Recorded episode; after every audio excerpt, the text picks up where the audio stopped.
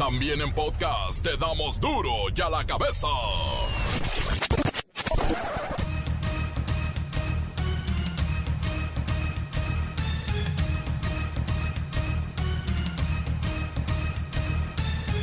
Jueves 2 de abril del 2020. Sí, yo soy Miguel Ángel Fernández y esto es duro y a la cabeza, sin censura.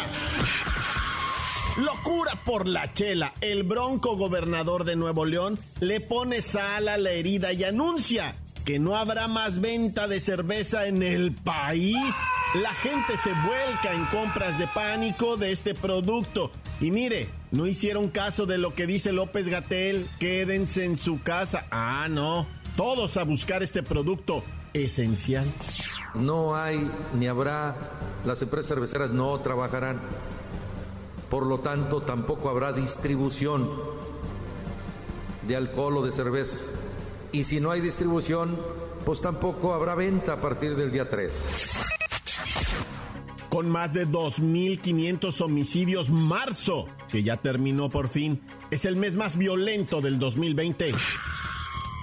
La Profeco invita a padres y colegios a ponerse de acuerdo sobre los pagos de colegiaturas por los días que los chamacos no asisten a la escuela. Dicen los padres, estar viendo internet no son clases. Tremenda crisis en Ecuador. Las autoridades sanitarias no tienen la capacidad suficiente para levantar los cadáveres de quienes fallecen en casa y los residentes los sacan a la calle. El sistema de mortuorio es tan lento, ha colapsado tanto, que no se da hasta el personal para recoger a los cadáveres. Solo hoy, donde se dice que en dos días hubo un registro de 700 muertes en Guayaquil, dos días de 700 muertes. Desde el comienzo de la epidemia se contabilizan más de 944 mil casos de contagio en 187 países del mundo. El número de víctimas fatales llega a los 49 mil. El reportero del barrio confirma que en Filipinas hay orden de tirar a matar a quien viole las leyes de cuarentena. La bacha y el cerillo ya andan viendo a qué se van a dedicar. Ahorita sí nos van a dar algo de deportes porque ya se cancelaron oficialmente los torneos de la Liga MX de las submenores. Así es que a ver qué tal nos va con la mayor. Comencemos con la sagrada misión de informarle porque aquí no le explicamos las noticias con manzanas, no, las explicamos con huevos.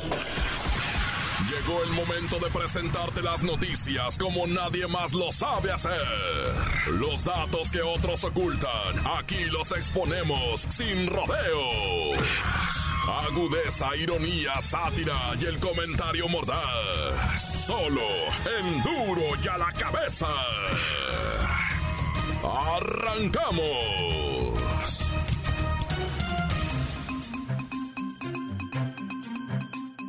La Procuraduría Federal del Consumidor informó que las colegiaturas de las escuelas sí deberán pagarse, a pesar de la suspensión de clases por el coronavirus. Las instituciones deben de dar facilidades o acordar condiciones del pago por situaciones particulares como esta. Por eso, en la línea telefónica está la maestra Hortensia Simbarón. Maestra, parece que el decreto presidencial sobre la suspensión de clases no elimina la obligación del pago de colegiatura. Ay, así es, hijo, pero mira, vamos por puntos. Punto número uno. Las escuelas en su mayoría estamos a todo motor dando clases en línea para continuar con los cursos, hijo, ¿eh? Las colegiaturas correspondientes a marzo y abril deben ser cobradas, pero puede negociarse. Y eso será directamente entre los padres de familia y los colegios, hijo. Pero lo que yo entiendo es que los padres están pidiendo un descuento ya que estamos bajo circunstancias especiales. Mire, la clase virtual reduce mucho los gastos en servicios de luz, de agua y muchas otras situaciones para los planteles. Además, se dice que han tenido que contratar en casa servicios especiales de internet o comprar equipos de cómputo para que la criatura tenga acceso a sus materias. Ay, mira, hijo, no hagamos un debate de esto. Las escuelas y los padres de familia o alumnos pueden acordar condiciones de flexibilidad para realizar los pagos, hijo.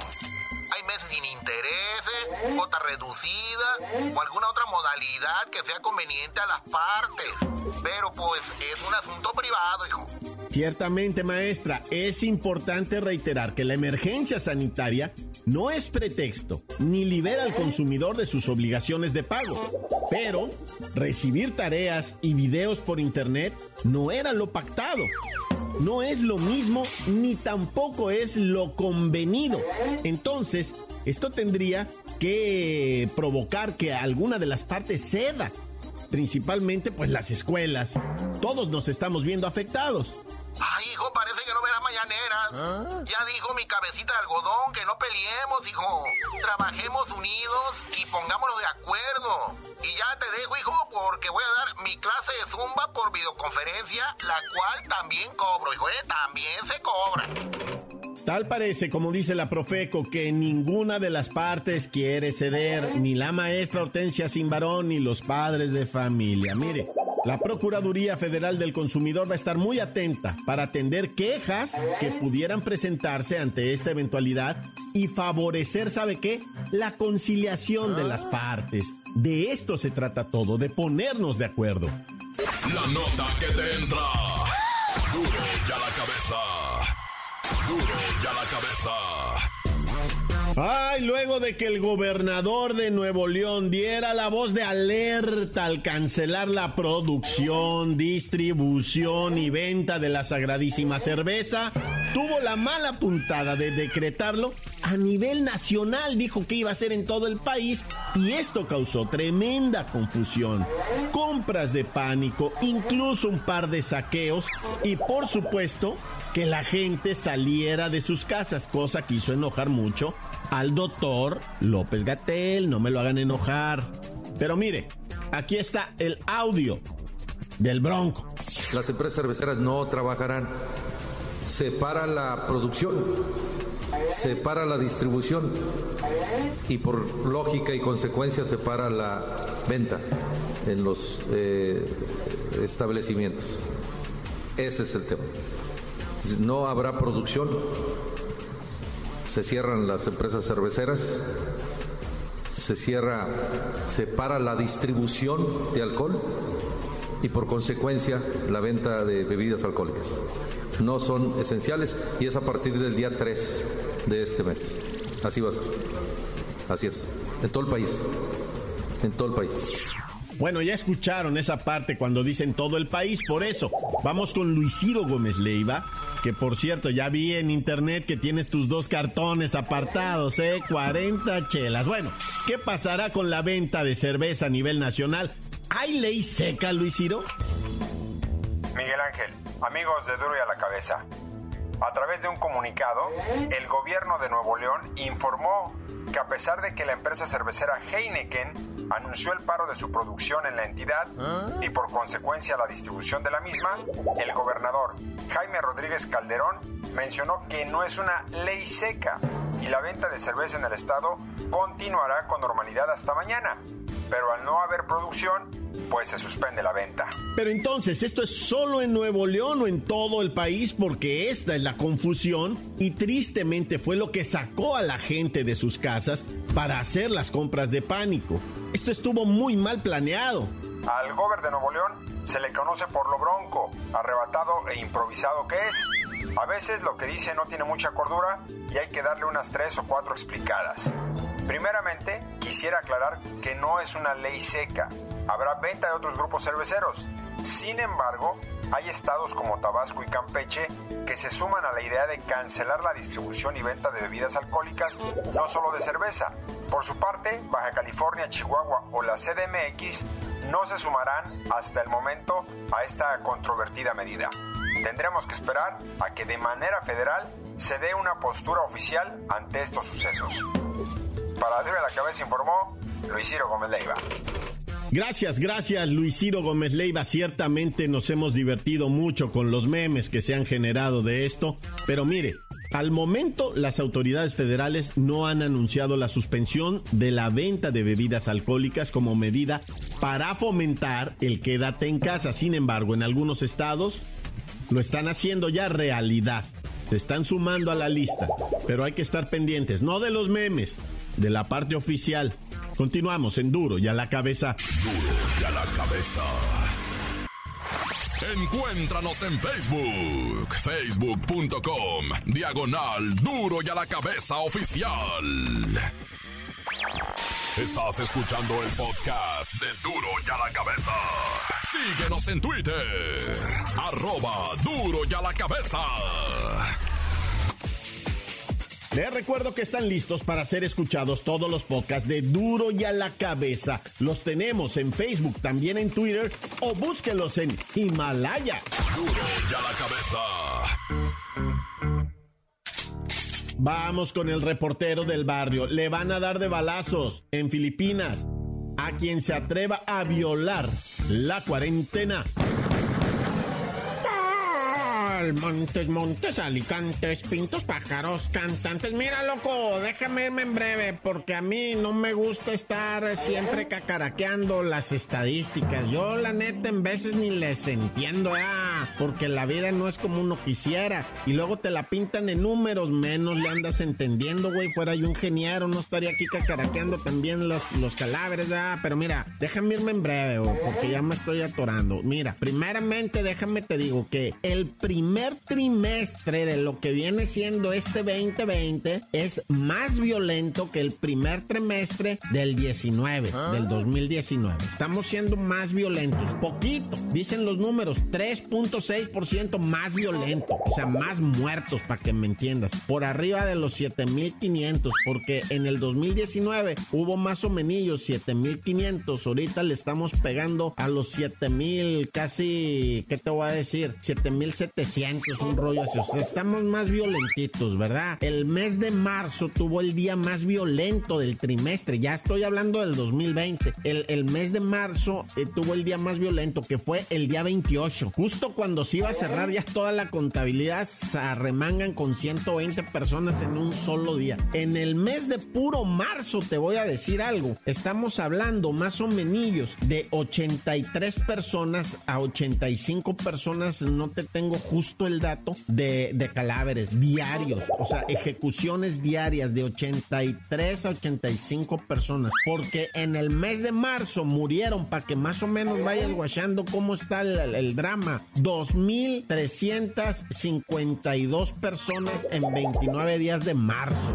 O sea, es un titipuchal de raza, la neta, güey. Es demasiada gente la que muere por esto, ¿verdad? De hecho, mira, si contamos lo que viene siendo eh, de 29, 30 y 31. Son eh, más de 2.500 homicidios en marzo, el mes más violento del 2020, ¿verdad? O sea, y este es el trimestre más violento en toda la historia del país. Así, así de fácil te la pongo, hijo de mí.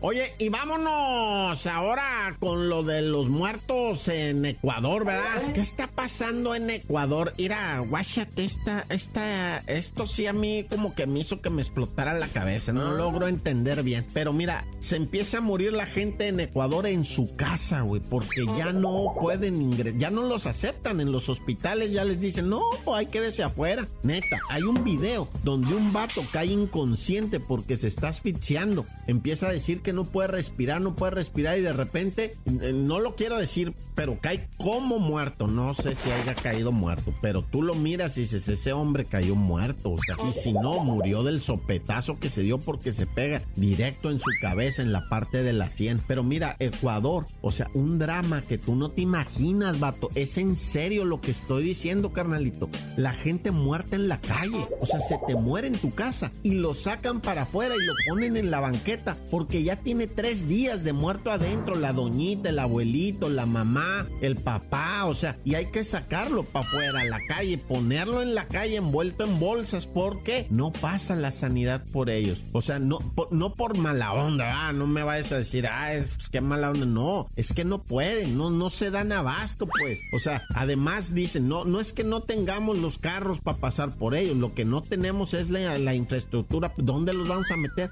Mira, te la voy a poner así de fácil la gente está enterrando a sus muertos en el patio. Así. Y ahora vámonos hasta Filipinas, ¿verdad? En donde el presidente Rodrigo Duterte, este señor Duterte es todo un caso. No tengo tiempo para platicarte, pero mira, este presidente Rodrigo Duterte dijo, al que me vean afuera haciendo escándalos en la calle me lo matan. Dijo, así, ¿Ah? mira, te voy a decir, no dudo, mis órdenes son para la policía y el ejército. Si ven gente en problemas o no obedecen a la cuarentena, disparen a matar. Esas son sus palabras de Rodrigo Duterte, ¿eh? así de cañón. Y luego todavía remata, dice, muerto, no me vas a andar dando problemas y te voy a enviar a la tumba. Dijo al, al pueblo, le dijo, muerto, no me vas a andar dando problemas y te voy a enviar a la tumba. ¡Qué óvole! Así de ese tamaño está. Y además arremete, dice, ¿saben qué? Y los que estén en su casa y se porten bien, van a recibir ayuda de parte del gobierno. Les vamos a estar llevando a la puerta de su domicilio despensas y ayudas por más de 200 dólares cada uno. Así es que esténse en casa. ¡Corta! La nota que sacude. ¡Duro! ¡Duro ya la cabeza! Antes del corte comercial, escuchemos sus mensajes. Envíelos al WhatsApp 6644851538. Duro y a la que me besas. Ay, qué rico. Aquí desde Acapulco por primera vez. ¿Ah? Saludos para la bacha y el cerillo. Que por cierto, yo sé por qué le dicen el cerillo. ¿Ah? Porque le gusta rasparle el anillo a la bacha y de ahí se pasa con el reportero del barrio, también le gusta rasparle ahí las mejillas, por eso le dicen el cerillo, reportero del barrio, ya no seas tan chillón, de parte del guatusi habla como machito, de repente te me quiebras, ay mano, ay manos, ¿qué pasó?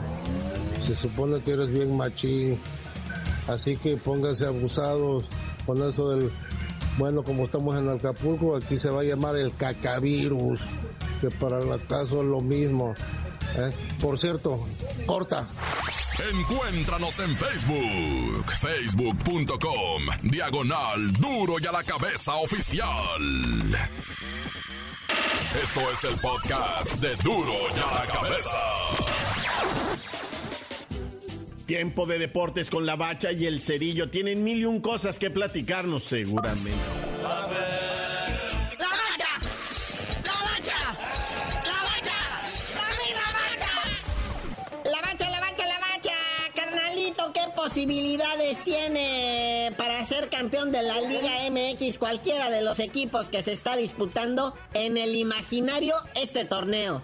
Pues mira, se juntó ahí este ahorita un portal de especializado en esto de estadísticas que se llama 538, ah. algo así como 538. Este dice que pues, según los análisis estadísticos, a cómo van ahorita los puntos, a falta de siete jornadas, ellos marcan un claro favorito para el título en la Liga MX y es la máquina del Cruz Azul. Estoy total y completamente de acuerdo. Aquí estoy leyendo los porcentajes. 18% la máquina, el Tigres 16%, la Sopilota Amarilla 13% igual que el León, el Santos 11 y de ahí puro picada, menos de 7 todos para abajo. Dicen también en este portal que a lo mejor eh, Pachuca podía quedar fuera ¿Ah? de este grupo de clasificados y a lo mejor su lugar podría ser ocupado por el FC Juárez, pero que el porcentaje para obtener el campeonato es igual del 7%. Oye muñequito, ¿ya viste que ya dieron por terminado los torneos eh, de las subs, lo que vienen siendo sub 14, sub 17, sub 20, eso ya los terminaron, ya dijeron ya, cuá, cuá. Y no sé, lo que habría que investigar es si se tomó la decisión de, de, de, de declarar los desiertos o generar un campeón eh, de acuerdo a los puntos obtenidos. Habrá que preguntarle a Bonilla ya que se alivie del resto del coronavirus, ¿eh? porque también salió positivo, ya. Ah, Oye, preguntando en las casas de apuestas ahora en los casinos, vea, a ver ellos cómo creen que tiene más posibilidades de ser campeón en esta Liga MX. Ellos manejan como favorito al América del Piojo Herrera. Ande, cállate la boca, madera, madera. En segundo lugar, el León, los Panzas Verdes y hasta tercer lugar, ponen a la máquina. Ah, gente resentida que no saben de fútbol. Oye, y hablando de fútbol, pero ahora de americano, ¿verdad? Este, ¿por qué los patriotas andan volando por los aires? Fueron a China, el dueño Robert Kraft, el, dueño de estos patriotas de Nueva Inglaterra, mandó su jet privado de, lo que viene siendo el equipo de fútbol. Lo mandó a China para traer medicamentos y productos esenciales con los que ellos acabaron con la pandemia allá en su tierra. Y pues lo trajo acá al gabacho, ¿verdad? También pues para implementar, para, para que se aliviane la banda. Es un bonito gesto de alguien que ha generado tantísimo dinero como los patriotas de Nueva Inglaterra. Y en, o sea, la NFL es uno de los negocios más lucrativos de, de Estados Unidos, casi tanto como la pornografía. Oiga, ahora que está usted guardadito en casa, le vamos a dar un listadito de las cinco películas de boxeo así que puede usted ver en cualquier plataforma y chance y hasta en el YouTube que son basadas en historias reales. Sí, Rocky 1, 2, 3, 4 y 5, ya está. Se acabó la lista. En la historia real, hombre.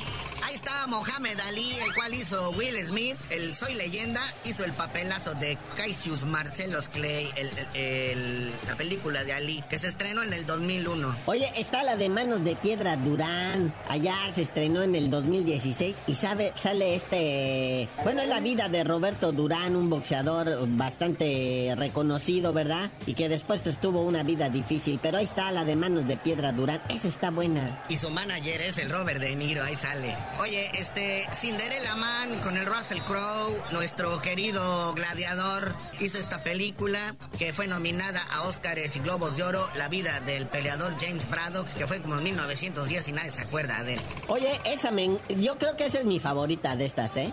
Te, debo decir que, las he visto, he visto la de Manos Durán, la del Ali y esta de Cinderella Man, eh, es, es mi favorita. Pero hay una que se llama El Toro o Ring Ball, pero le dicen el toro de Robert De Niro, cuando estaba jovencito. Esa es buena, también la he visto, es muy buena. Sí, el Raging Bull. Es la historia del boxeador Jake LaMotta, o en español, Jake Rolla. la Mota. o sea, así se apellidaba, ¿qué quieren, la Mota? Rola. Y la más nueva, la inspiradora historia de Vini Paciencia, que apenas se estrenó este año, es la historia sobre el peleador Vini Paciencia, que pues es, que tuvo que vencer varias adversidades para ser campeón del mundo. Esa sí va haber que verla, esa no, de esa no te sé decir, muñequito. Pero bueno, carnalito, ya vámonos porque pues, hay mucha tele que ver, aunque sea así películas viejitas y basadas en la historia real. Pero no sabías de decir por qué te dicen el cerillo. Hasta que mire yo todas las películas y las pueda este, platicar aquí, les digo.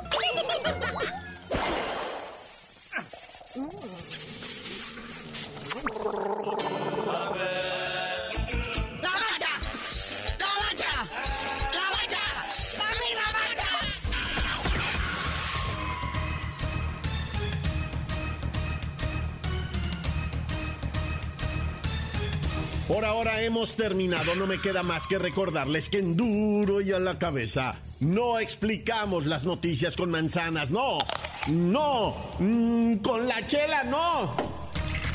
Por hoy el tiempo se nos ha terminado. Le damos un respiro a la información, pero prometemos regresar para exponerte las noticias como son. Duro y a la cabeza es Miguel Ángel Fernández, Arturo González, Evi González y la producción de Luis González, el señor X. Una producción original de MBS Radio.